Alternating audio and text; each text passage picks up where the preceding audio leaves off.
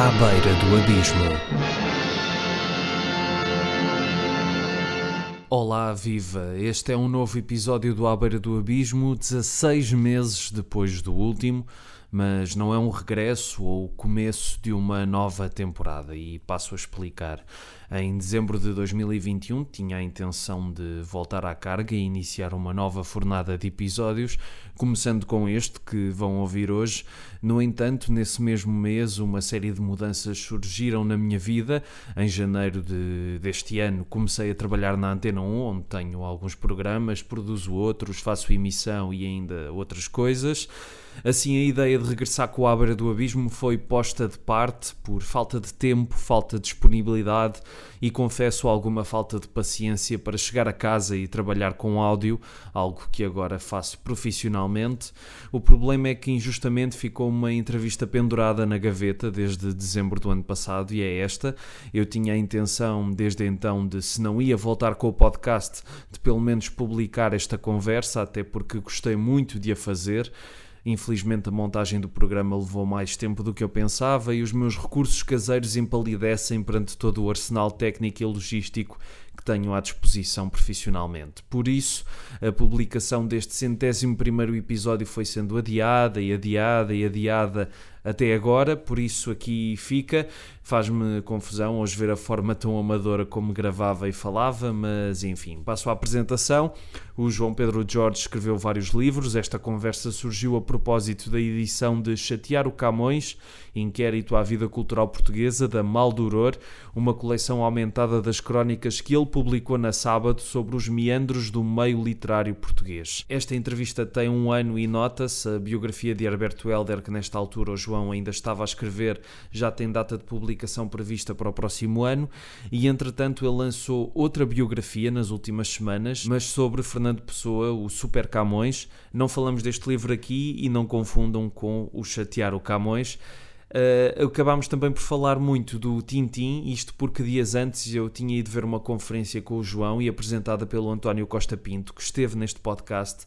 Era uma conferência sobre o Tintim na Gulbenkian, a propósito da bela exposição do RG que esteve lá uh, patente, mas enfim, comecei por pedir ao João um comentário sobre o que o João Miguel Tavares tinha dito sobre o Chatear o Camões, quando o apresentou uns dias antes no programa anteriormente conhecido como Governo Sombra.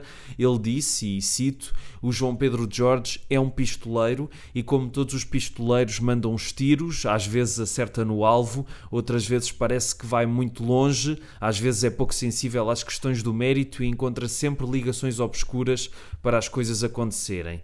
Mas, como eu gosto de westerns, acho alguma graça aos pistoleiros. E é com a resposta a esta pequena análise que começamos a conversa. Como é óbvio, acho que isso é uma banalidade, é um lugar comum. Todas as pessoas que, que fazem, que, avali, que, fazem avaliações críticas e que, e que analisam aquilo que, que veem e leem e ouvem, claro que umas vezes acertam e outras vezes não acertam. A questão é quem é que decide que acertou ou que não acertou. Não é? Aquilo que ele pode considerar em que eu não acertei, para outras pessoas, se calhar, esse foi um tiro no, no alvo, mesmo no centro do alvo e aquilo em que ele diz que eu acertei, se calhar outros consideram que eu não acertei, que foi um tiro ao lado, não é? E, portanto, isso é a questão principal aí, isso parece um, portanto, um lugar comum, não é? Como é óbvio, toda a gente, ele também, quando escreve crónicas, umas vezes acerta, outras vezes não acerta, uhum. naturalmente. Não me parece que isso seja uma, uma muito arguto da parte dele. Parece-me, como disse, uma banalidade. Depois, por outro lado, acho que ele me promove, porque eu, aqui há uns anos, o José, o José Mário Silva chamou-me crítico bulldozer, e acho que ser pistoleiro já é uma promoção, eh, porque o bulldozer não é aquele tipo, é aquele é aquela máquina que não tem discernimento, não tem capacidade de distinguir e, portanto, leva tudo à frente. É um rolo compressor que não, que não consegue distinguir nada e, portanto, o pistoleiro, apesar de tudo, é um bocadinho melhor do que ser um bulldozer, não é? Mas, mas, tu, durante muitos anos também, não sei se por tua opção ou não, mas usavas a expressão de seres o crítico bulldozer, pelo menos. Sim, eu, eu adiro, eu, quer dizer, eu aderi completamente a isso, porque, porque não tenho, acho piada a esse tipo de, esse tipo de, de epítetos, acho que, uh, acho que como também não me levo demasiado a sério. Uhum. Uh, Assim como achei piada, por exemplo, que o Sidónio Cachapa, que há muitos anos me chamasse Boy George. Que também achei piada, achei bem apanhado. Embora uh, é sempre curioso que um escritor que se chama Posidónio Cachapa que venha gozar com o nome dos outros. Mas enfim, acho que é bastante temerário da parte dele, mas de facto eu achei piada ao Boy George. Uhum. E, uh, ou seja, eu acho que nós estamos aqui sempre num domínio de, de coisas muito subjetivas e pessoais, não é? Não estamos a fazer propriamente ciência, não damos a. Não, isto não é uma verdade da física nem da biologia. Uh, e portanto é natural que, que uns considerem que que às vezes se acerta, outras vezes não se acerta. Mas tu achas que acertas mais vezes do que não acertas? Eu também tenho dificuldade em dizer, embora uh, uma coisa é certa, eu sei que muitas vezes, não os consigo identificar completamente, mas sei que muitas vezes uh, sou injusto. Uh, sou injusto por uma, por uma razão muito simples, que é nós quando nós escrevemos e estamos a tentar descrever e analisar uma realidade, nós não, não, não possuímos todas as variáveis dessa, dessa realidade, não é? Nós, a partir de indícios da realidade, tentamos construir uma imagem, tentamos fazer o puzzle sem termos os, os, as peças todas, não é? E, por, e, portanto, é normal que eu tenha cometido nos textos pequenas injustiças, não é? E até pequenos erros de avaliação, mas eu acho que em termos do quadro geral, do, do, do panorama geral, uh, eu acho que não estou muito, muito longe do alvo, uh, até porque a maior parte das pessoas que, que, circulam pelo meio cultural, a maior parte confirma esta avaliação genérica. Claro que o confirmam à boca pequena, normalmente à boca, à boca grande tem uma opinião diferente, mas à boca pequena a maior parte das pessoas até me, até me dá uma imagem ainda pior do que aquela que eu, que, eu, que eu descrevo. E volto a dizer, eu acho que de um ponto de vista mais, de, ou seja, de uma perspectiva, digamos assim, de, de helicóptero, digamos assim, quem está a olhar para as coisas de, de, a partir de um helicóptero, eu acho que a imagem, a paisagem, não anda muito longe daquilo que eu descrevo. Depois, se eu me aproximasse, se eu descesse do helicóptero e começasse a, a pisar o terreno, provavelmente ia encontrar algumas incongruências, alguns erros, imperfeições, imprecisões, injustiças. Mas por alguma razão esses textos ficaram eternizados, entre aspas, em livro e outros não, não é? Porque achas que estes, se calhar. Não, porque isso aí tem a ver com uma, com uma questão de coerência dos temas tratados uhum. aí. Eh, eu espero um dia mais tarde publicar outros eh, que saíram na revista Sábado, uhum. Porque há uma grande parte desses textos saíram na revista Sábado, embora muitos deles ampliados. Se calhar poderia ter referido que eram artigos da Sábado, não pus, só as datas, mas a verdade uhum. é que como muitos desses textos foram retrabalhados, eu pus só a data em que eles saíram na revista Sábado, mas também estava a remetê-los, não sei, para a revista Sábado, depois pode dar a ideia que, na verdade, porque não são textos exatamente iguais aos que estão na Sábado. Mas pronto, mas eu poderia ter indicado isso e não, também não tinha mal nenhum ter indicado, mas olha, passou uhum. e fica assim. Mas essas mudanças foi a posteriori depois de teres publicado os textos? Ou foi a posteriori. Foi a posteriori. Em alguns casos, eram textos que foram enviados para a revista muito grandes. Uhum. A revista disse-me que, que, era incomportável publicar coisas daquele tamanho. Eu tive que fazer uma redução dos textos. E agora, quando os publiquei em livro, publiquei-os com o seu tamanho original. Uhum. Por acaso, pronto, o texto maior do livro é o ensaio que dá o subtítulo. Esse é um exemplo de como o que saiu na revista Sábado muito, muito é menos de um, de um, sei lá, um quinto do que saiu na revista Sábado, pois, menos de um quinto. É do que eu me lembrava de ler, não. Eu, eu, li isto de uma ponta à outra, para já fiquei um bocadinho, não sei se dizer enojado é uma palavra certa, mas mas quer dizer, porque há, há uma crítica que muita gente te, te aponta Sim. que é de tu partires muito de suposições e etc. Mas Sim. no caso deste primeiro texto, que é o Inquérito à Vida Cultural Portuguesa, tu tens muitas fontes. Quanto tempo é, é que demorou a fazer isto? Opa, e, demorou muitos meses, muitos meses, muitos meses mesmo. Foram muitos meses a, a, a pesquisar, a, fiz muitas entrevistas também. E atenção, há muita coisa que ficou de fora que eu não poderia pôr aí porque ainda me punham algum processo em tribunal, mas que me contaram histórias ainda mais. O que não está aqui, o que está aqui mais, não chega para, para um processo em tribunal. Uh, aparentemente, pelo menos eu pedi a um amigo meu jurista para ler, para ver se havia alguma coisa que me poderia dar origem a um processo, mas ele disse-me que à partida não. Mas há coisas de facto que eu, que eu não podia contar, Sim. que são ainda mais nojentas do que, para utilizar a tua, a tua expressão, a tua palavra, que, a serem verdade. Uhum se tornam isto de facto uma coisa dão, dão uma imagem da, das relações no meio cultural de uma coisa eu não digo que haja relações muito saudáveis e positivas e boas etc mas mas quando tu começas à medida que vais subindo na escala do poder não é e do capital uh, social e simbólico e capital cultural começas a entrar numa numa espécie de um de um lodo, pá, em que as coisas são, não, são muito pouco transparentes. E bem, eu também presumo que, que nós, se formos a entrar em, toda, em qualquer vida, se começarmos a, a escavar cada vez mais, em, em todas as vidas vamos encontrar esse lodo, mas. Uh, Sim, mas neste uh, caso que é um. Agora, eu também, as pessoas dizem que eu parto de suposições. Eu gostava de saber, é, dos textos que aparecem nos jornais e nas revistas e na internet, quem é que não parte de suposições? Claro, claro. Não é?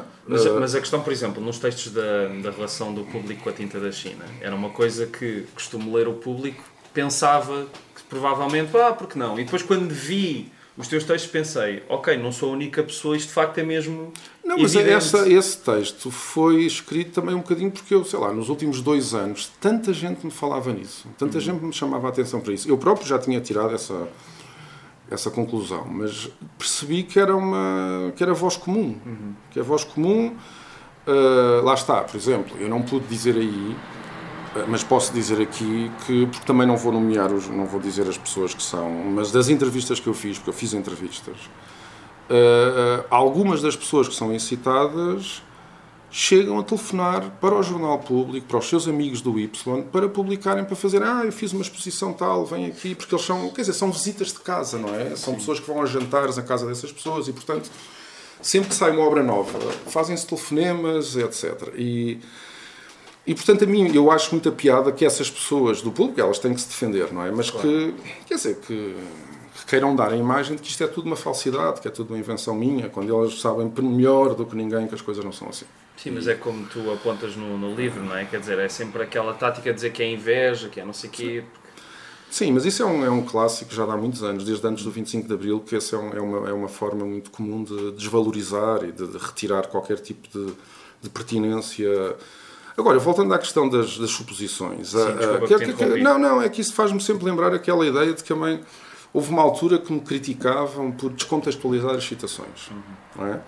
Eu utilizava citações, tirava citações dos livros para fazer uma crítica negativa. Ah, ele está a descontextualizar as citações. Mas quer dizer, quando eles fazem o mesmo para elogiar o texto, já não estão a descontextualizar. Não é? Sim. Uh, e portanto, eu acho que isto é tudo uma espécie de uma comédia de enganos. Andamos todos numa comédia de enganos, mas que também acho que é inevitável, porque discutir literatura, discutir, no fundo, gostos, não é? Uh, é inevitável que se caia neste tipo de, de ping-pong, não é? Mas todas estas crónicas que envolvem nomes, e são muitas que envolvem nomes, tu tens em- sempre entrevistas por trás? Ou... Em muitas vezes, sim, em muitos casos, sim. Sobretudo nas coisas de mais fogo, sim. E são pessoas diretamente ligadas a esses Sim, processos? sim, Que sim, não podes sim. nomear, obviamente. Sim, sim, não vou nomear, não, pode, não quero pô-las em causa, até porque, pronto, não... Mas em relação às críticas que eu fazia, é porque é extraordinário, porque eh, se eu falasse em abstrato, eu estou sempre a tocar neste ponto, que é, se eu falasse em abstrato, se eu fizesse uma crítica em abstrato à corrupção do, do meio, do meio cultural, ao amiguismo, eh, ao clientelismo, etc., em abstrato, que é o que muita gente faz. Sim. Muita gente, aliás, que está no centro destes processos clientelares e de amiguismo, vão para os jornais fazer textos, assim, uma espécie de textos quixotescos, em que eles são uma espécie de quixotes que estão a lutar contra a corrupção do meio. Mas esquecem é que eles nunca apontam nomes. Nunca, nunca dão exemplos, nunca concretizam. E a questão é que eu sempre fiz questão, desde o início, de, no fundo, eu no fundo faço o mesmo que eles fazem, só que a diferença é que ponho, aponto nomes. Mas é preço por ter, que é preço por não ter. Por se apontares não estás a Ou seja, se eu, se, eu, se eu escrevesse, eh, se eu espremesse esses textos e tirasse daí apenas uma, uma, a parte teórica, Uhum. sem os exemplos, ninguém se ia escandalizar com isso, toda, se calhar até muitos iam concordar. Pois, porque não, não se o problema é quando se, quando se fala em nomes, ou porque é amigo, ou porque está a falar de um amigo, Uhum. ou, ou porque está a falar de um conhecido, ou alguém que, que faz parte da editora onde publica, ou etc. E, portanto, eh, mas isso faz parte da faz parte deste pronto de estar nesta nesta no, no meio eh, neste meio cultural que é bastante pequenino não é? Que é um meio de comadres eh, soalheiras e mas isso quer dizer isso já não já não me já não me incomoda grandemente não Mas, mas só mais uma, uma curiosidade: se há algum destes textos, principalmente este do Inquérito à Vida Cultural Portuguesa e o da Tinta da China, eu queria perguntar se por acaso sentiste alguma reação no teu trabalho ou nas tuas propostas depois desses textos terem. não até eu há aí dois textos que dão conta dessas reações de, Uhum. Sim, quando mas falo são- do Manuel Alberto Valente etc do Maria do Rosário Pedreira que, que vieram lá está vieram dizer que eu sou um invejoso que sou não sei quê que, enfim Mas fora isso, mais. Fora isso, não, não. Fora isso, fora as coisas de pessoas na Facebook a dizer que eu que eu sou, como é que, qual é, é a expressão? Que eu sou um especialista em destruir vidas. uh, reputações, a destruir reputações e que o meu objetivo é sempre destruir a reputação dessas pessoas. Mas enfim. enfim. Pois. Uh, não, Acho que não merece muitos comentários. Não, não, não, claro que não. E, e só por um, há uns tempos eu tinha lido uma coisa tua na sábado, que era outra vez sobre o Mega Ferreira. Sim. E tu disseste, se, se calhar eu li mal, mas supostamente também estava um livro, um outro livro envolvido por causa da história dele antes do 25 de Abril, ou não? Não, isso tinha a ver com uh, o facto do Mega de Ferreira ter feito, ter trabalhado no CENI, uhum nos anos 60, anos 60 até o, fin, final dos anos 60 até o, até o 25 de Abril. Sim. E de, precisamente, no processo desta pesquisa para o inquérito da vida cultural portuguesa, eu ter ido à Torre do Tombo e ter, de repente, pedido umas, uns dossiês relativos ao CNI, à atividade do CNI, e ter encontrado uh, uma série de... uma pasta que continha uma série de, de textos escritos pelo próprio Mega, sobre, no, no, sobre, sobretudo, a guerra colonial. Uhum. E, e eu, na verdade, eu tinha ido lá, não, não fazia ideia, portanto, eu fui lá só para tentar perceber e tentar documentar mais sobre essa passagem do Mega Ferreira no CNI. Uh, portanto, muito próximo da, da censura, uh, portanto, dos serviços de informação, uh, etc. E porque ele também, a certa altura, diz que fez um curso de comunicação social, eu também queria perceber isso. E o que eu percebi, na verdade, é que, através desses documentos, é que ele dizia, porque ele sempre disse nas, nas entrevistas que dava, das poucas vezes que refere o CNI, diz que, tinha, que era tradutor. Uhum. Fazia umas traduções de notícias sobre Portugal que saíam no estrangeiro e que ele traduzia para português. E na verdade eu vim a descobrir que ele fazia mais do que isso. Provavelmente também fazia isso, mas fazia também uma espécie de comentários do que se percebe dos, dos documentos, que eram para ser lidos na rádio. Uma espécie de contra-propaganda, contra-informação a favor do regime. E o mais, o mais grave que está ali tem a ver com o massacre de Viriamu e a forma como ele tenta descredibilizar as versões do massacre de Viriamu e, sobretudo, descredibilizar órgãos de comunicação social, como por exemplo o Times, em Inglaterra, onde ele tinha estado durante seis meses, presumo, ou quatro meses, a tirar um curso de comunicação social. Portanto, ele esteve Sim. em Inglaterra, portanto, num país livre, democrático, e volta para cá e diz que o Times é um jornal sensacionalista, que deturpa os factos, etc. É? E diz que aquilo é tudo uma invenção, quer dizer, que as versões do massacre são todas invenções, etc. E percebi que ele, quando foi para aí, para o CNI, deixa, ele estava a fazer o curso de Direito uhum. e deixa o curso de Direito, para, uh, suspende o curso de Direito e eu presumo que ele nunca tirou o curso de Direito. Se o tirou, tirou depois do 25 de Abril, porque uhum. até ao 25 de Abril não o tirou, uh, embora em há muitos documentos oficiais apareça, ele apareça como Doutor Mega Ferreira, ele nunca desmentiu isso. É? E eu estou convencido, não tenho a certeza, mas estou convencido que ele não acabou o curso de Direito. Uhum. Porque a ter acabado, acabou graças às passagens administrativas, mas de qualquer modo ele suspendeu o curso no segundo ano, julgo. Uhum. E as passagens administrativas só serviam para quem estava no último ano. Portanto, acho estranho que ele tivesse feito por passagens administrativas, mas. Uh, mas pronto, é possível, não sei. Uh, o que sei é que ele, logo a seguir ao 25 de Abril, mantém, começa a trabalhar para um Ministério do, PE, do Partido Socialista, não é? Exatamente. E aí já aparece como um grande marxista contra o regime Uh, pronto, é, são, mas eu acho que isto, o caso do Mega Ferreira deve haver imensos casos em Portugal. Uh, Sim, de saltapocinhas do, do Sim, do ou, por exemplo, uma das coisas que eu nunca consegui apurar é porque é que a PIDE não tem um processo relativo ao Mega Ferreira, por exemplo. Como é que ele, que passou pelo SUNI, não tem um processo lá, na PIDE? É estranho, não é? Sim. Eu sei que houve uma série de gente que conseguiu uh, tirar os seus processos da PIDE. Aquilo, a certa altura, houve uma balbúrdia ali, houve muita gente que foi lá à pressa tirar os, uh, os seus... Não sei se foi o caso do Mega ou não, não faço ideia, mas acho estranho não estar lá, não haver na PIDE, ou não está tratado arquivisticamente ainda, ou está alguns num, num armazém qualquer, porque eu presumo que a Torre do Tombo ainda não tem todos os, todos os arquivos relativos ao CNI, ainda não estão todos tratados, ou não, não foram todos para a Torre do Tombo. Uh, mas pronto, tô, tem a ver sobretudo com isto, tem a ver Sim. com o facto de um, estamos a falar de um tipo que mesmo que não fosse, uh, mesmo que não fosse uh, do regime, numa altura em que precisou de trabalho, facilmente se vendeu ao regime para, para, para conseguir, não sei, para conseguir ter um ordenado para conseguir viver, de calhar por, por dificuldades financeiras, não sei. Eu julgo que. Eu acho que aí até o condenável não é tanto o facto de ele ter feito o que fez. Uhum. Porque acho que nenhum de nós tem o direito de julgar isso, porque nós não sabemos como é que reagiríamos na, também nessa situação. Se claro. calhar também acabaríamos por, por, por escrever o que ele escreveu.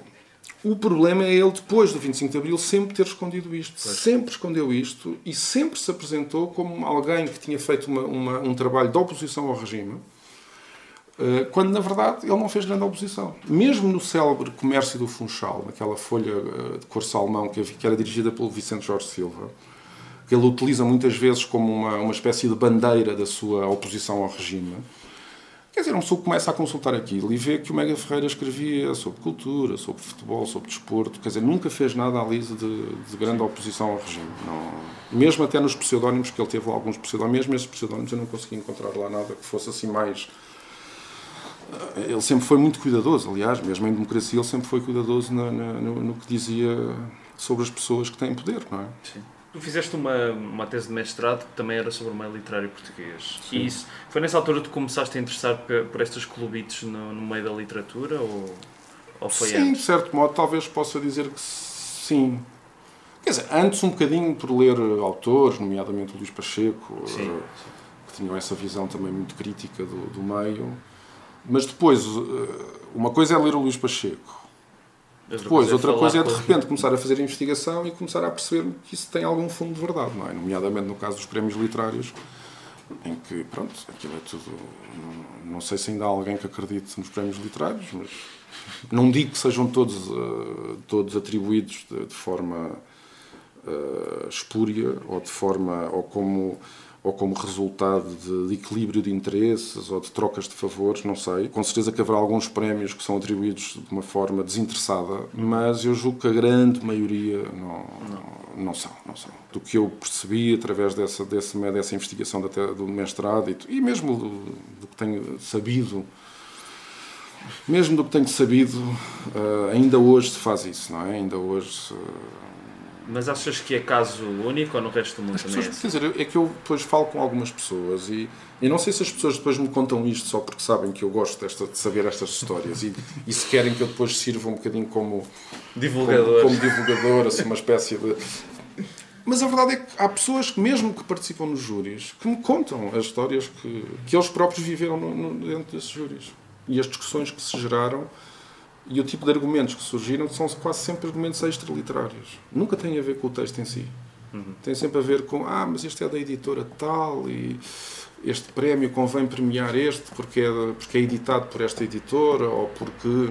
Pronto, tudo isto me leva dizer, a acreditar pouco na mas também, quer dizer, hoje também, a única coisa, os, te, os prémios, na verdade, o que tem mais interessante é o dinheiro, não é? E de facto eu tenho alguma inveja de, de repente, de um gajo que ganha um prémio literário e ganha 10 mil euros. Também gostava de ganhar 10 mil euros. Eu acho que o, o, o galardão em si estou-me nas tintas, mas 10 mil euros faziam muita falta. Claro, claro, claro. Mudando de assunto, como é que está a biografia do Herbert Weller? Porque tu aqui falas Sim. que ias fazer isso. Sim, está, está a ser feita muito devagarinho. Uh, neste momento estou a acabar de, as transcrições das entrevistas, mas a verdade é que acabei por me ir atrasando por uma razão simples, é que, eh, é que eu, como não tenho um, um emprego, não é? Não tenho um emprego eu, na altura, quando propus esta, esta ideia da, da biografia do Heraberto, vivia de, de projetos que, que, apresentava às editoras. Mas, ao mesmo tempo, nunca saí completamente da academia, da universidade, e tentei sempre concorrer a financiamentos para, para, para, para investigar, para continuar a fazer investigação. Quando eu uh, faço esta proposta à Porta Editora, eles aceitam e depois se trata do, do, do contrato, etc eu já tinha concorrido por duas vezes e pela terceira vez, tinha concorrido pela terceira vez a uma, a uma bolsa da Fundação Ciência e Tecnologia para o pós-doutoramento, para fazer um pós-doutoramento.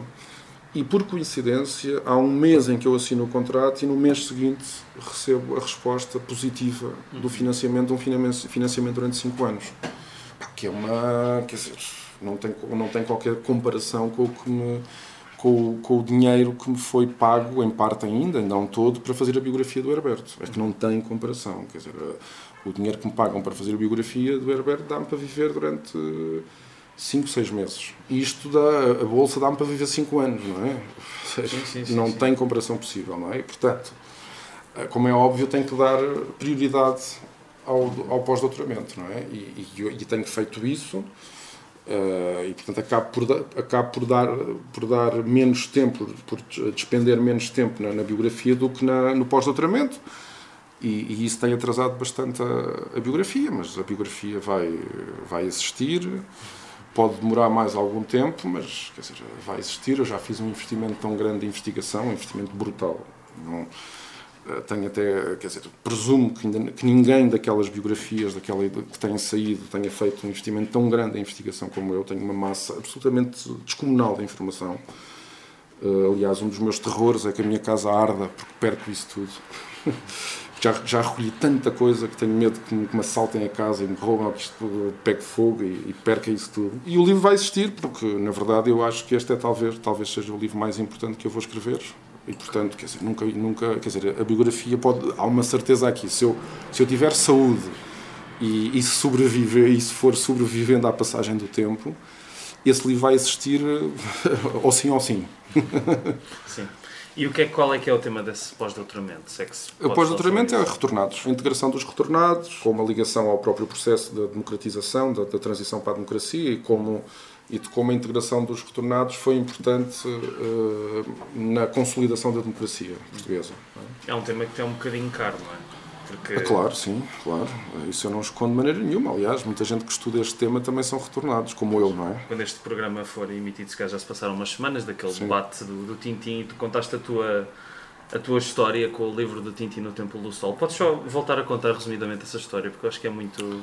Sim, uh, ou seja, eu basicamente o, o Tintim é uh, uma personagem, os livros do Tintim, as histórias do Tintim uh, são, são talvez das, referências, das referências culturais mais importantes da minha vida. não só pelo, pelo gosto de, de, ler os livros e de deixar os livros muito bonitos mesmo, uhum Uh, mas sobretudo por esta, por esta circunstância pessoal, uh, uma circunstância limite que tem a ver com o facto de eu, uh, portanto, nós, eu nasci em Moçambique, em Lourenço Marques, em 1972. em 1974, os, o meu pai arranja um trabalho em Angola e nós mudamos para Angola. Portanto, eu, quando, quando tenho 3 anos, vou para viver para Angola, vou de Lourenço Marques para Angola com a família, com a minha família. E passado uns meses, Uh, dá-se o 25 de Abril e, esse, e pronto, e a, situação torna-se bastante caótica em Luanda. Num desses dias uh, de, de, de, Luanda de 1975, a minha mãe uh, está um dia à janela de, de, casa, ali num bairro que ficava já à saída de, de Luanda, uhum. um bairro da, da Companhia Conga Agrícola, onde trabalhava o meu avô materno, e daí que aquilo eram daquelas casas da Companhia Agrícola. E pronto, e era comum já nessa altura em Luanda, em particular em Luanda, onde os movimentos de libertação se digladiaram uh, já na capital, quando chegaram à capital, e portanto era muito comum ouvir tiros, ouvir cenas de pancadaria, muitos gritos, etc. E a minha mãe, aliás, lembra-se de uma das imagens que lhe mais assustava era, era estar em casa à noite e ouvir os batuques à noite que se ouviam, ressoavam na noite e que de dia para dia esse barulho, esse ressoar dos batuques se ia sentindo cada vez mais próximo, como uhum. se houvesse uma aproximação do, da, da, cidade. Mas pronto, mas num dia, minha, num, num, desses dias, a minha mãe está comigo à janela, eu sou, sou, sou bebê, 3 anos, tenho 3 anos, uh, acabados de fazer. Disso, não, não, não, isso não tenho memória nenhuma, isto é contado pela minha mãe, uhum. e há um dia em que se ouvem dois tiros Nesse dia houve-se dois tiros, a minha mãe achou aquilo, pronto, que era, pronto, saiu, afastou-se da janela, porque estava mesmo à janela, e depois verificou que, que uma das balas tinha alojado por cima da minha cabeça na, na, na moldura da janela. E em resultado disso, os meus pais decidiram que se calhar estaria, estaria na altura de, de me pôr a mim e ao meu irmão a salvo, mandaram-nos para Portugal, minha, os meus avós estavam cá, a minha avó paterna estava cá, havia também os tios avós estavam cá, e que tinham casa e, e decidiram pôr-me a mim e ao meu irmão num avião, ao cuidado de uma hospedeira de bordo, que era conhecida da família. Fomos para o aeroporto, ou foi uma, uma viagem uh, atribulada, de que eu não me lembro também uh, exatamente, embora as minhas primeiras, as minhas primeiras memórias começam a formar-se aí. Qual é que é a tua primeira memória de todas? Não, a minha primeira memória de todas é de facto entrar no avião. Nós vamos com soldados, com militares, no meio de militares, muita confusão, as pessoas irem deitadas numa carrinha por causa dos tiros. E eu, durante esse trajeto todo e até, e até chegar a Lisboa, levava sempre comigo, na, era a única coisa que eu tinha na mão, era um exemplar da, do, do Templo do Sol da editora Record, da brasileira, editora Record, brasileira. Uh, e isto tem um, quer dizer, este pormenor é importante porquê? Porque em Portugal, nessa altura, ainda não havia álbuns do Tintim. Os álbuns do Tintim só aparecem. O primeiro álbum do Tintim, não estou a dizer as aventuras do Tintim na, naquela revista, na Papagaio, e depois sim, na própria revista Tintim, não é? Mas em álbum, em álbum autónomo, o primeiro álbum que aparece em Portugal, que é da Verbo, é em 1988. Portanto, um ano antes da queda do muro de Berlim. Nos anos 60 já havia álbuns do Tintin no Brasil. Porquê é que aparece em Angola este álbum? É que uh, Angola tinha uma relação muito próxima com o Brasil. Uhum. Ou seja, em termos culturais, havia uma série de obras uh, culturais, de obras de cultura, de livros em particular, que não chegavam a Portugal do Brasil, Sim. mas que chegavam a Angola a partir do Brasil. Aliás, uma parte dos, eh, daqueles, eh, daquela intelectualidade angolana, aquela intelectualidade branca angolana, sobretudo, sei lá, o Andino Vieira Sim. e outros, tiveram acesso a, a, livros do Jorge Amado, do Graciliano Ramos, da, da Gabriela Mistral, do, do, do Pablo Neruda, tudo através de edições brasileiras. Porquê? Porque, e isso porquê? Porque os Correios em, em, Angola, pelo menos até à implantação da PID, a implantação oficial da PID, que foi em 58, 59, uh, os Correios eram muito menos controlados que em Portugal. E, portanto, chegava muita coisa a Angola que não chegava a Portugal. E eu presumo, isto é uma, é uma suposição minha, que uh, esses álbuns do Tintin também chegaram a Angola por via dessa relação, de, sim, sim. esse intercâmbio uh, entre Angola e, e Brasil. Portanto, eu quando vou, estou no aeroporto, em, em, em Luanda, e depois no avião, tenho sempre comigo esse livro e, portanto, eu a partir daí, desde esse momento, que o, e por estar associado à minha primeira memória, não é? O, o, os, os, álbuns do Tintim, as imagens do Tintim, basta-me ver uma imagem do Tintim, é como um bocadinho como a, a Madalena do Proust, não é? Como deflagra em mim um processo regressivo, proustiano, de, de viagem no tempo, não é? Em que eu é talvez das imagens que mais me consegue fazer recuar ao momento em que eu era criança uhum. e à maneira e à maneira de sentir de como eu era criança como eu era como eu via as coisas quando era criança uhum. Pronto, e depois fui sempre tendo contacto com o Tintim por causa disso não é sempre me desencadeou esse esse esse, esse processo eh, no fundo emocional não é e, uhum. e portanto fui fui de certo modo intensificando essa ligação por causa disso por uma espécie de fidelidade a esse momento esse momento conturbado, momento difícil de separação dos pais. Eh, e eu presumo até que a primeira memória surge precisamente pelo facto de se tratar da separação dos pais. Sim, os meus pais ficaram mais seis meses. É?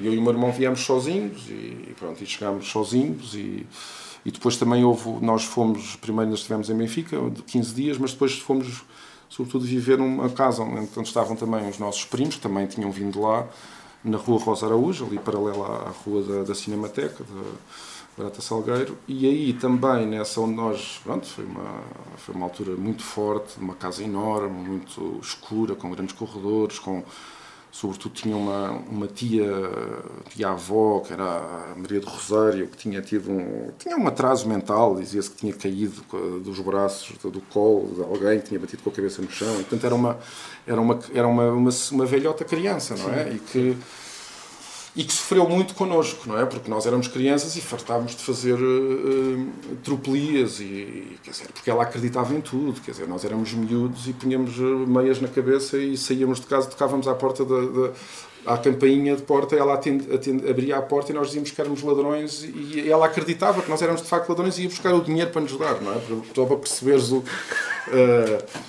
Pronto. Não tem graça nenhuma. É, não, quer dizer, não, mas na verdade, eu acho que ela, no fundo, nós, nós, eh, nós eh, no fundo, fizemos muitas tropelias, mas eu acho que também foi uma.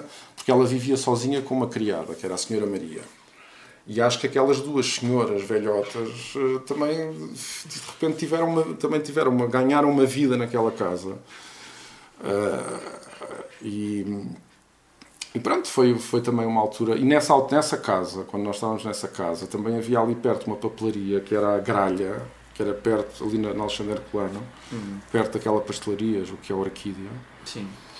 E, e o senhor, o casal que tinha essa papelaria, deixava-nos a nós, nossos, aos, a mim, ao meu irmão e aos meus dois primos, sentarmos lá no chão a ver bandas desenhadas, incluindo o Tintim. E também foi, se calhar, por causa disso, por causa desta, deste contexto da minha leitura do Tintim, que eu acabei aos poucos por também me aperceber que, na verdade, eu, quer dizer, quem eu gostava mais não era o Tintim, mas era, era o Capitão, Capitão Haddock, não é? Uh, não só porque é um tipo rabugento, mal disposto, que no fundo correspondia um bocadinho ao estado de espírito de, um, de uma criança que foi que se foi tirada do seu, do seu ambiente, não é? Que teve que fazer uma mudança radical, teve que fazer uma viagem, não é? E a viagem é um elemento fundamental da, do Tintim, é? esta ideia da viagem. É? é? um dos valores importantes do Tintim. Uh, ao contrário de, do, que, do, que, aliás foi dito lá na Gulbenkian, que, que, se diz que ah, os valores os valores estão a ser postos em causa. Sim. Quer dizer, os valores centrais do Tintim ninguém os põe em causa os valores da amizade, do compromisso com os mais fracos Sim. e contra os déspotas, uh, o valor da curiosidade, da viagem, não é? Da viagem e da, e da aventura. Não é? Esses valores ninguém os põe em causa. Sim. Quer dizer, quando nós dizemos que o RG tinha, que os livros do, do Tintin têm alguns elementos colonialistas, ou misóginos, ou seja lá o que for. Quer dizer, ninguém está a pôr em nada disso põe em causa os valores centrais do Tintin, não é? Sim, uh, se não fosse por isso os livros não tinham uh, passado o teste do tempo, não é? Sim, claro, quer dizer, eu posso, eu posso continuar a, a gostar do, do Tintin e continuo a gostar, eu posso continuar a considerar os livros maravilhosos e, e, e considero, posso, posso continuar a, a apreciar o talento do, do RG, uhum. não é? E continuo, e ao mesmo tempo reconhecer que há ali elementos que são, que são, são, uh, são vicissitudes de, de, um, de, um, ser humano que viveu naquela época Sim. e que não, nada disto deslustra o talento do, do RG, nem, tem, nem ele tem que ser uh, eliminado ou censurado. Por isso, o facto de nós fazermos esta crítica não implica que estamos a proibir a leitura destes livros. Estamos só simplesmente a chamar a atenção para uma maior consciencialização até do próprio texto. Eu acho que isso enriquece o conhecimento do, daqueles álbuns e o conhecimento daquela época e do que é que era produzir obras culturais naquela época, se nós também falarmos disto. Sim, é? Exatamente. E esta ideia da esta ideia da viagem da, e da, da, amizade, nada disso é posto em causa uh, por causa disto, não é? E, e a mim faz-me sempre muita. irrita-me profundamente esta, esta. muita gente que é contra o politicamente correto, que está permanentemente a utilizar termos como censura, index, inquisição, inquisidores, fascistas. Quer dizer, é, é a banalização total deste tipo de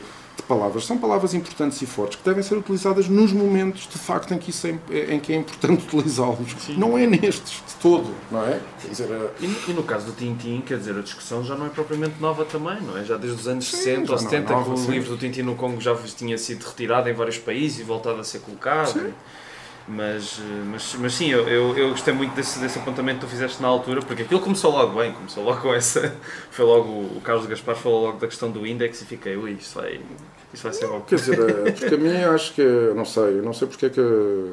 Qual é que é a necessidade, de, na verdade, de extremar, porque na verdade quem, quem acaba por extremar as coisas são essas pessoas que, vem, que têm essa no fundo, que acabam por, por reduzir a análise das coisas a dois, a dois extremos. Quer dizer, ou é, ou, é tudo, ou é tudo perfeito e maravilhoso e não pode ter nenhuma. Não pode ter nenhuma. Não se pode apontar eh, fragilidades, ou então é tudo mau. Mas, ah, mas voltando ao, ao Capitão Haddock, o que é que. O, o, eu disse isso na Gulbenkian. Uh, e também aliás está nesse livro, não é tá, fácil tá, tá, dizer bem, exatamente. Uh, que é, no fundo, o Capitão Haddock é um personagem bastante mais interessante do que o Tintin e bastante mais, também mais divertido, não é?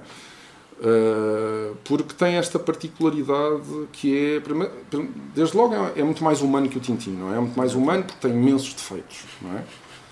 Ele é, quando ele aparece é alcoólico, não é? Um, é um velho marinheiro alcoólico, um borrão, não é? Que Uh, que depois até o próprio Tintin acaba por convencê-lo a deixar de beber e depois ele, ele a seguir, num, num álbum a seguir, aparece já como presidente da, da Liga dos, contra os alcoólicos, etc. E, mas depois ele vai sempre tendo recaídas, acaba sempre por beber, vai sempre bebendo e portanto tem essa, essa imperfeição, essa, esses defeitos.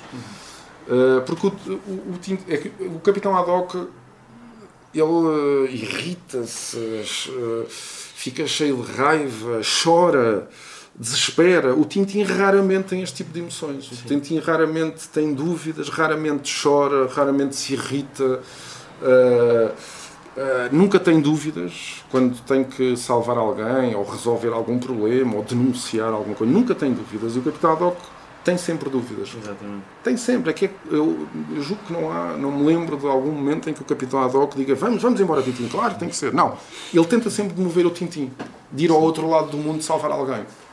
Mas ele, apesar disso, nunca abandonou o Tintin, vai sempre, vai sempre atrás dele e acompanha-o sempre. Nunca desiste, nunca. nunca uh, e isso, talvez por isso, até mesmo uh, plasticamente, o Capitão Haddock, em termos de desenho, é muito Sim. mais complexo que o Tintin. Sim, Tem muito mais, é, varia muito mais. Uh, o boneco do o desenho do, do, Capitão Haddock é muito mais plástico do que o Tintin. Sim.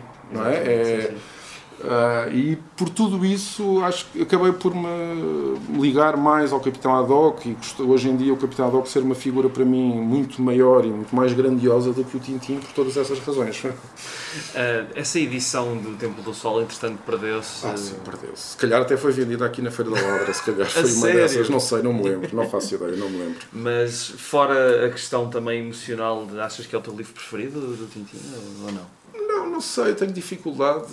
Eu agora, quando fui para a Gulbenkian, estive, estive a relê-lo e, adorei, de facto, ler aquilo outra vez. Acho que aquilo tem coisas muito cómicas, muito bem apanhadas. É... Aquela reconstituição histórica do, do RG, quer dizer, a, aquele gosto pelo pormenor, aquilo é de facto maravilhoso, não é? E, dizer, eu leio aquilo e continuo a achar muita piada aquilo, a gostar muito daquilo mesmo e a rir-me, uh, não é que me desata as gargalhadas, mas rio-me interiormente muito Sim. ao ler aquilo. E, e, sobretudo tem isso, é que cada, quase cada, cada quadradinho me, quer dizer, é, é, é, essa viagem no tempo, não é? é cada quadradinho me faz recuar, não é? é sinto aquilo consegue envolver muito. Eu entro muito dentro, de, dentro dos álbuns do Tintin. E depois o RG também teve essa, essa capacidade, ao mesmo tempo também ter sabido uh, corrigir algumas coisas, não é? O RG no início não tinha este cuidado com as diferenças culturais, por exemplo. Ele passou a ter muito mais cuidado com isso, começou a, a investigar muito mais, a, a ter ainda atenção muito mais a essas, essas questões. E, e, e, isso torna os livros ainda mais. Uh, sei lá, eu posso achar o Tintin em África, na verdade no Congo, o da Record era Tintin em África, não era Tintin no Congo. Mas, eu, ou seja, eu leio aquilo, eu vejo aquilo e aquilo, lá está, faz esse processo todo proustiano, mas, mas indiscutivelmente, à medida que nós vamos lendo os, os álbuns posteriores, percebemos como aquele álbum é muito tosco, é? Muito mais tosco Exatamente. do que os outros, embora eu olhe aquela figura daquele missionário... Uh, e vejo aquelas imagens. Aquilo, pronto, é muito. É, é, é a minha. Então, dizer, é, mas a nível de violência com animais, é violento, é aquilo é, é, uma coisa terrível. É uma coisa terrível. E até, mas por acaso nisso ele não, não muda muito, não muda assim tanto. Por exemplo, o Templo do Sol também tem os animais, muitos animais ali que também não são bem tratados, não é? Não, mas não há nada comparável. Sim, não é, não é comparável. O crocodilo, não, o crocodilo, as gazelas, há de repente um monte de gazelas mortas, quer dizer, é, aquilo é um exagero, o dinamite no, no rinoceronte, não é? Assim, uma coisa, aquilo é um massacre de animais. Quer dizer, eu não sei qual é que é, é difícil dizer qual é que é o meu, os meus álbuns preferidos, não sei. Eu, por exemplo, eu gosto muito daquele da. Lá está, esse também é outro que, assim, que mais me impacta em termos emocionais, é o da Ilha Misteriosa, não é? Com aquele cogumelo gigante. Ah, a estrela misteriosa. A estrela misteriosa. É aquele que eles estavam lá a falar. Tem os cientistas, sim. aqueles cientistas, uh, uma série de cientistas. Sim, sim, sim, sim. E, e, depois também é isso, é que o do RG depois também tem esse lado, é que nos vai familiarizando com as descobertas científicas, com o progresso científico, não é? De, uh, e isso, pronto, também acho que é muito apelativo uh, Sim, para um lá a século XX está, tudo, está lá, Quer dizer, para além dos animais, porque os, os álbuns de Titi têm imensos animais, mesmo o Templo do Sol tem imensos animais, aparecem imensos animais e aparecem imensos automóveis, Sim. tem imensos automóveis diferentes, motas, é, é, eu acho que essa, ele, o RG teve essa capacidade de, de congregar uma série de elementos que são apelativos para um jovem, não é? De, os animais, as motas, os carros, os aviões, as coisas científicas, a descoberta científica dos sábios, etc. Para além da, pronto, essa ideia da viagem, da aventura. Uhum. Acho que é essa fórmula uh, essa fórmula alquímica, digamos assim, que faz com que ainda hoje as pessoas continuem a gostar de ler aquilo, é? sim, sim, apesar sim. dos seus defeitos. Só voltando um bocadinho atrás na questão do, do, politicamente correto, e acho que foi na semana passada, fizeste aqueles, aqueles textos eh, a criticar a posição do Diogo Ramada Curto por causa daquele comentário. Ao mesmo tempo, uh, dedicas o livro a ele. Como é que funciona essa amizade? funciona, eu acho que funciona precisamente como devem funcionar as amizades. Que é só sermos... Isto foi só uma curiosidade, porque agora vi aqui o nome dele e Não, porque, porque funciona como devem funcionar as, as verdadeiras amizades. Que eu acho que é o caso da nossa, que é nós sermos frontais a discordar quando discordamos. Uhum. E em público, e, se possível. E em, nós, nós discordamos muitas vezes em privado. Neste caso, eu achei que tinha que discordar em público porque achei que, pronto, que o, texto tinha uma série de, de afirmações que, que eu acho que eram um pouco fundamentadas e, uhum. e, e eu acho que isso, uma, eu acho, eu, o que eu espero de um verdadeiro amigo é que ele me chame a atenção para para coisas que ele não concorda, claro, que estão e critique. Depois, uma pessoa ou concorda ou não concorda, ou aceita a crítica, ou, ou, a, ou adere a ela e depois diz, ah, tens razão, de facto tens razão, eu se calhar fui menos, fui mais uh, fútil ou frívolo nesta quando disse isto e acho que tens razão, ou então dizer, olha, simplesmente eu acho que não tens razão, continua, quer dizer, acho que e nada disso deve deve pôr em causa as amizades, não é? Porque não, foi só foi só uma provocação, não foi não, quer dizer, o Diogo Ramada Curta é uma pessoa muito importante na minha vida, quer dizer, é uma das grandes referências da minha vida, porque foi meu professor na licenciatura, foi meu orientador, eh, é uma pessoa que me tem ajudado muito ao longo da vida, não é? E, e não é pelo facto de eu discordar neste ponto em particular que eu vou deixar de achar isso dele e de continuar a achar que ele é uma uma pessoa muito importante na minha vida. Não é? Claro, faz muito bem. Foi só uma, uma provocação, desculpa a pergunta. E aliás, mais, eu ao fazer isto estou na verdade a seguir um dos ensinamentos dele, porque ele próprio sempre defendeu esta postura em termos académicos. Ou seja, nós devemos, em termos académicos, nunca devemos abdicar de uma postura crítica.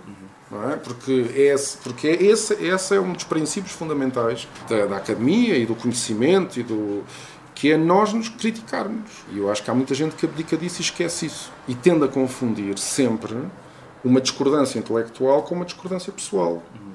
É? Uh... Sim, as coisas misturam-se.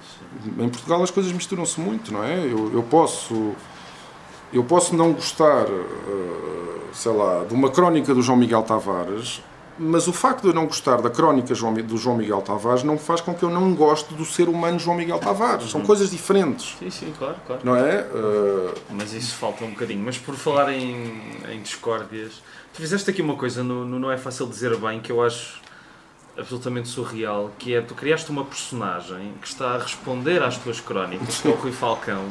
Sim. E responder, e depois isto dá uma troca de cartas que fica cada vez mais acesa. Porquê, porquê é que decidiste fazer isto? Porquê é que criaste isto? Qual era a ideia? Foi na altura do, no, quando, quando eu escrevia no blog Explanar, porque havia muita gente que. Quer dizer, que, quer dizer o, que, o que eu queria mostrar é precisamente isto: que é nós podemos continuar a dialogar e a comunicar e a, e a considerar e a respeitar-nos eh, discordando frontalmente uns dos outros, não é? E foi mais, faz mais ou menos isso que eu quis fazer com isso, mostrar que que, que também consigo distanciar-me de mim próprio e identificar alguns, alguns defeitos meus e, eh, e, não, e não ficar e não me sentir diminuído por causa disso. Não, acho que foi basicamente foi esse, objeto, foi esse o objetivo. Claro que é mais fácil uma pessoa não é o mesmo que outra pessoa de repente num outro sítio ou de um outro jornal ou de, uma, de nos criticar, não é a mesma coisa, é sempre mais fácil este exercício.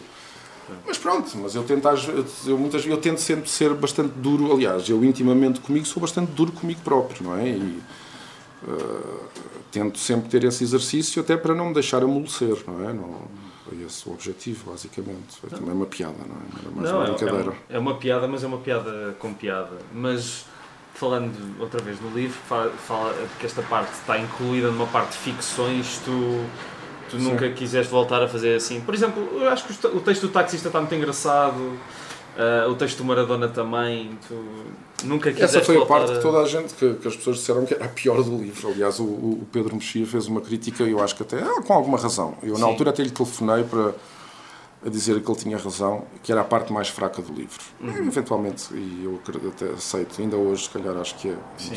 sim. não- Sim, mas não acho que seja, por ser a mais fraca, não é por seja má.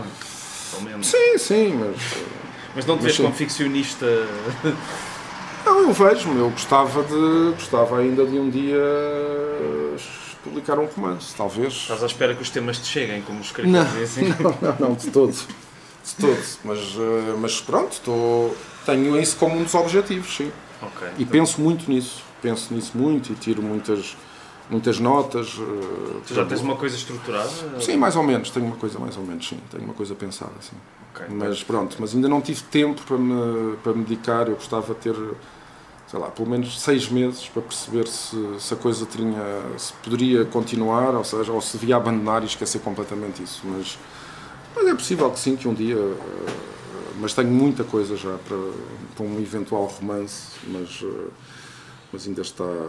Mas lá está, está à espera deste tempo que eu, que eu de repente tenha para uns meses para me dedicar exclusivamente a isso e perceber se, se posso continuar. Uhum.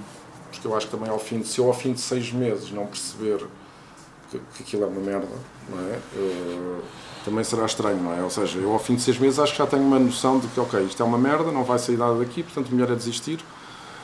Eh, Ou então chegar à conclusão, não, isto até está mais ou menos a correr bem e, portanto, se calhar preciso de mais seis meses para, para acabar isto. Mas sim, gostava, tenho essa, tenho essa ambição, sim. Só para acabar, coisas que tenhas lido recentemente e que tenham. Que tenhas gostado? Ah, fu, por acaso é curioso porque ainda há- acabei há cerca de duas semanas de ler os quatro romances da Helena Ferrante, Ok. da Amiga Genial e depois os outros três e achei aquilo fabuloso. Sério? Ok. Gostei mesmo muito, muito, muito mesmo. Não é só um fenómeno literário que. Não, não, não. Não, não, eu acho que aquilo é um fenómeno literário. Não, mas não é Não só é- pelo fenómeno. Não, não é um si, fenómeno mesmo só popular, aquilo é mesmo bom. Aquilo é mesmo bom a todos os níveis, quer dizer, ela consegue, consegue simultaneamente contar uma história que nos prende, quer dizer, o leitor não consegue, este é o, esta imagem comum que é o leitor de facto não consegue parar de ler aquilo. Eu não consegui parar de ler aquilo, eu li aquilo em os quatro livros em, em duas semanas. Uh, e porque muitas vezes passava tardes, tardes na cama a lê-lo e, e lia-o pela madrugada dentro. E ela consegue escrever de uma forma agarrando o leitor e simultaneamente, literariamente, em termos de imagens, de comparações, de- tem coisas fabulosas, tem coisas mesmo fabulosas. E acho de facto que aquilo é. são. Que são livros que, que eu não encontro em Portugal, quer dizer, não, não, não, não consigo encontrar ninguém. Aquilo é um, outro, é um outro campeonato, quer dizer, nós estamos a falar de um outro campeonato de literatura. Não há, não há romances em Portugal que atinjam aquele. No fundo, é um bocadinho como, utilizando esta, esta comparação também muito, muito comum, que é como se estivéssemos a falar de, de alguém que está na Liga dos Campeões, não é? Uma equipa da Liga dos Campeões, e depois pegamos nos romances. eh, eh, de portugueses Estamos e na Liga dizer, Vitalis, estamos aqui na, na- quer dizer é eu, eu depois até comecei a, a reler eh, porque não o tinha acabado a Gorda da Isabel Figueiredo que eu acho que é, que é uma boa escritora eu gosto já tinha gostado do caderno de Memórias Coloniais e este e eu acho aquilo que é bom e é até acima da média do que eu leio em Portugal, mas, mas foi, foi injusto com a Isabela Figueiredo porque de repente eu comecei a ler aquilo e já não achei. Quer dizer, aquilo foi como estar a, a- a viajar num TGV com a Helena Ferrante não é? e de repente entro num intercidade. Eu passo para a Isabel Figueiredo e de repente estou, a andar num intercidade. Isto até, até por acaso até poderia ser, quer dizer, poderia até ser visto como uma coisa positiva, quer dizer, o Intercidades também nos permite ver as paisagens mais, mais- com mais detalhe, Claro, etc. claro. Mas a verdade é que eh, o turbilhão da Helena Ferrante é uma coisa que de repente eu cheguei à Isabela Figueiredo e fiquei. hum, Pronto, ainda vou, ainda estou, estou a ler, mas. eh, Mas, já, mas estás a reler, ou não? Estou a re- não, estou a reler, porque eu da primeira vez não tinha acabado o livro. Ok. E, e, e, quando estava a ler estes livros de Helena Ferrante, pensei, de facto, comecei a pensar, isto é uma. Porque aquilo no Helena Ferrante encontra-se muita coisa que tu podes identificar como um olhar feminino. Uhum. Seja lá o que isto quer dizer. E, Sim. e de repente eu pensei, agora durante uns tempos vou só ler romances de escritoras, por, de escritor, porque eu comecei a pensar, e, não, ao longo da vida sempre foram tão poucas as escritoras que eu li, não é? Da, uh, acabamos por ser sempre muito mais puxados para para aqueles clássicos, normalmente são sempre homens, não é? E claro. Eh, tirando se calhar a Virginia Woolf, são assim autoras com só, mas mas é tão, são tão menos as escritoras que que, que, nós, que nós somos no fundo convidados a ler através de, uh, das análises de literatura, das histórias da literatura. E eu de repente comecei a fazer esse exercício de vou agora só ler autoras. Uhum. E, e, passei para a Isabela Figueiredo. Uh, até arranjei ali uma estante no quarto só com, com autoras de literatura e tenho-as lá porque estou agora a, uh, estou a tentar fazer esse exercício de ler só Sim. autoras, mulheres, não é? Escritoras. Claro que depois ontem fui, à, fui à, àquela feira do livro, da letra livre, que é a feira de Natal, e encontrei lá a edição brasileira do, da, da, biografia do Garrincha, do Rui de Castro, e, e comecei a ler aquilo ontem e já estou agarrado por aquilo e já estou a, a subverter o meu plano e já estou a ler a biografia de um escrita por um homem sobre um homem. E, mas já não, aquilo é muito engraçado a biografia e agora já não vou conseguir parar de ler até ao fim. Portanto... É como o Al Pacino dizia no Padrinho 3, just when I I was out, they pulled me back. exatamente, exatamente. É, é, é, difícil, sim. Mas a, a, a biografia do Garrincha também é uma é uma boa sugestão de leitura, sim, é uma biografia extraordinária, de facto. Mas e se a Helena Ferrante for um homem? Ah, aparentemente eu acho que não é. Já, isso já se sabe que não é. Okay. é. Já se sabe que não é. Eu, aliás, tinha lido antes dela, tinha lido aquelas crónicas do Guardian que estão, que estão reunidas cá também. Sim. Não sei, se é, não sei como é que eles chamam, se é a invenção do ocasional, alguma coisa Sim, assim. eu acho, eu acho que é esse título. Acho que é esse título. E aquilo, no início, parece uma coisa assim um bocadinho meio ingênua, até meio simples, mas depois uma pessoa começa a entrar naquilo e a, e a encontrar coisas muito engraçadas. Uhum. Depois comecei a, já tinha, comecei a ler o, o, primeiro romance dela e já não consegui entrar tanto no, no romance. E depois parei, já não, não teve o mesmo impacto. Uhum. Essa tetralogia. Mas a verdade é que essa tetralogia teve um impacto tão grande em mim que depois a, a Marta, minha namorada, disse-me então, ela não leu, uh, acho que não acabou de ler a Amiga Genial já há uns anos e e disse-me, então vamos ver na, a série na Netflix que há. E eu comecei a ver a, o primeiro episódio e não, não consegui, não consegui, não consegui, não dava. Não dava porque já estava tão marcado pelo livro que... Mas és daquelas pessoas que livros e filmes, os filmes vão ser sempre piores? Não, não, não sei, não faço ideia. Não, não, porque há casos de, de, de, de, filmes que são melhores que os livros, não é? Eh, também há. Mas, eh, não sei, foi uma coisa difícil de explicar. Eu não, cons não conseguia entrar naquela série, não, uhum. depois de ter estado tanto tão ligado à, àqueles, àqueles quatro romances. Sim. Mas recomendo vivamente, de facto. É, é, são livros extraordinários. E pronto, é isto, o episódio 101 do À Beira do Abismo. Pode ser que algum dia voltemos em força, até porque tenho saudades de gravar conversas assim mas para já não posso prometer nada.